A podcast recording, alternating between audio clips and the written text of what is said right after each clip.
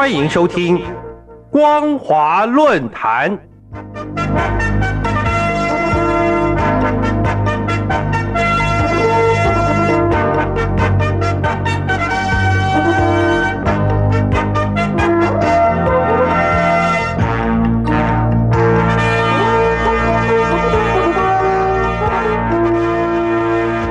欢迎收听光华论坛，我是张妮。今天要跟大家分享的主题为解决三农问题，在具体行动，而非形式文书。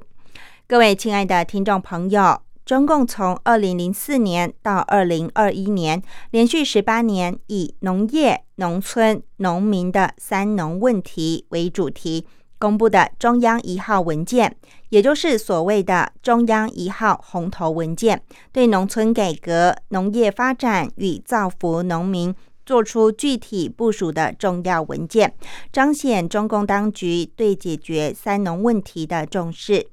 元月二十五、二十六两天，在北京召开的中央农村会议。也预告，今年的中央一号文件仍以分析当前三农工作面临的形势任务，研究部署二零二二年三农工作为主旋律。根据惯例，中共中央一号文件几乎都在春节前发布，但今年已过大年初五，仍未出台揭晓。虽然让许多大陆民众不免感到好奇。究竟今年的中央一号文件葫芦里到底卖什么药？不过，同时也希望中共不要说得多做得少，更不要都是复制贴上的老调重弹，三农问题才可能有正本清源的彻底解决。特别是在城镇化过程中，大陆农村大量的青壮年流向城市。村庄空心化、空巢化现象日益严重，在乡村建设过程中，如何加快农业、农村现代化与留住农民的心，的确是当前刻不容缓的要务。基于此，北京大学乡村振兴研究院院长雷明。春节期间接受中共重要宣传媒体中新社的专访中，特别强调要克服当前的热点与难点，必须要做好巩固脱贫攻坚、成果同乡村振兴有效衔接工作，进一步深化农村改革，要确实解决好农村劳动力流动、粮食安全与农业现代化的三大关键问题。雷明认为，重点是做好农村建设，提升农村基本公共服务水平，推进乡村治理现代化，才能有效稳固农业基础，保障粮食和重要农产品供应，优化农业生产结构和区域布局，提升农业质量、效益和竞争力。尽一切可能吸引农村劳动力要素回流，鼓励外出农民工、大中专毕业生、退伍军人等返乡创业，解决劳动力结构短缺，并开展职业培训，培育新型职业农民。在农村现代化的推进下，以实现缩小城乡居民收入差距，才是正本清源的解决之道。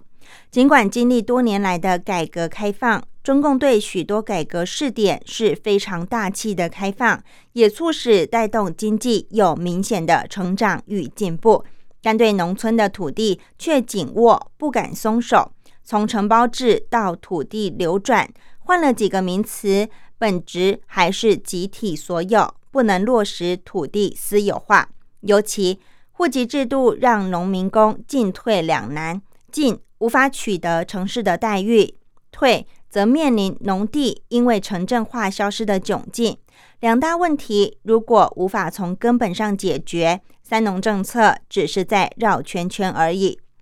毛泽东生前一再高喊农民翻身做主，但中共建党一百年来，农民依旧是最弱势的一群，农村依旧是被压迫的群体，农业依旧是被剥削的对象。三农问题从这近二十年来的中央一号文件就可窥见“冰冻三尺，绝非一日之寒”的严重性。换言之，中共曾自豪夸称中国已解放，人民站起来了。但是到现在，对解放农民似乎还有一大段距离。诚如邓小平所言，中国经济能不能发展起来，首先要看农村能不能发展，农业是不是好起来。农村不稳定，就是整个局势不稳定。农村没有摆脱贫困，就是大陆没有摆脱贫困。农民没有积极性，国家就发展不起来。难怪前总理朱镕基只要想起农业，晚上就睡不着觉。事实上，早在一九九六年时，大陆经济学家温铁军就已经发现并提出所谓的“三农”问题。虽然二十几年来，中共已经推出一些改善的举措，但成效仍然不彰。答案似乎还未脱离二零一七年大陆西南财经大学名师刘德林对中共提出的农业税加重，各地政府乱收费，致使农民增产不增收，前进而不前进。政府缺乏法治观念，官僚主义严重，民本意识不高。重农不能停留在嘴上或者是文字上，而是要落实到行动和腿上。用政策和法律做保障，用行动和执行来做台阶的箴言。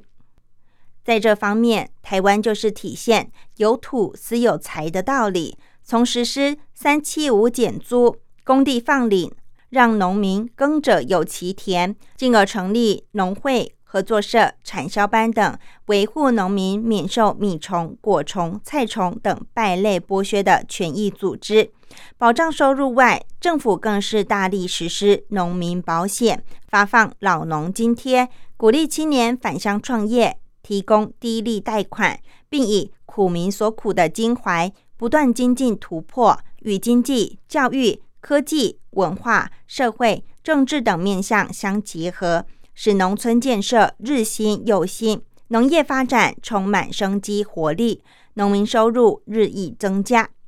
北大雷明院长开出解决三农三大关键问题的药方，无疑就是借鉴台湾经验的启示。总而言之，中共当局只要以台湾为师，一切在于务实前瞻、可行的行动，而不是形式的华丽文书。更不是形象表面工程。我们深信三农问题才能彻底解决。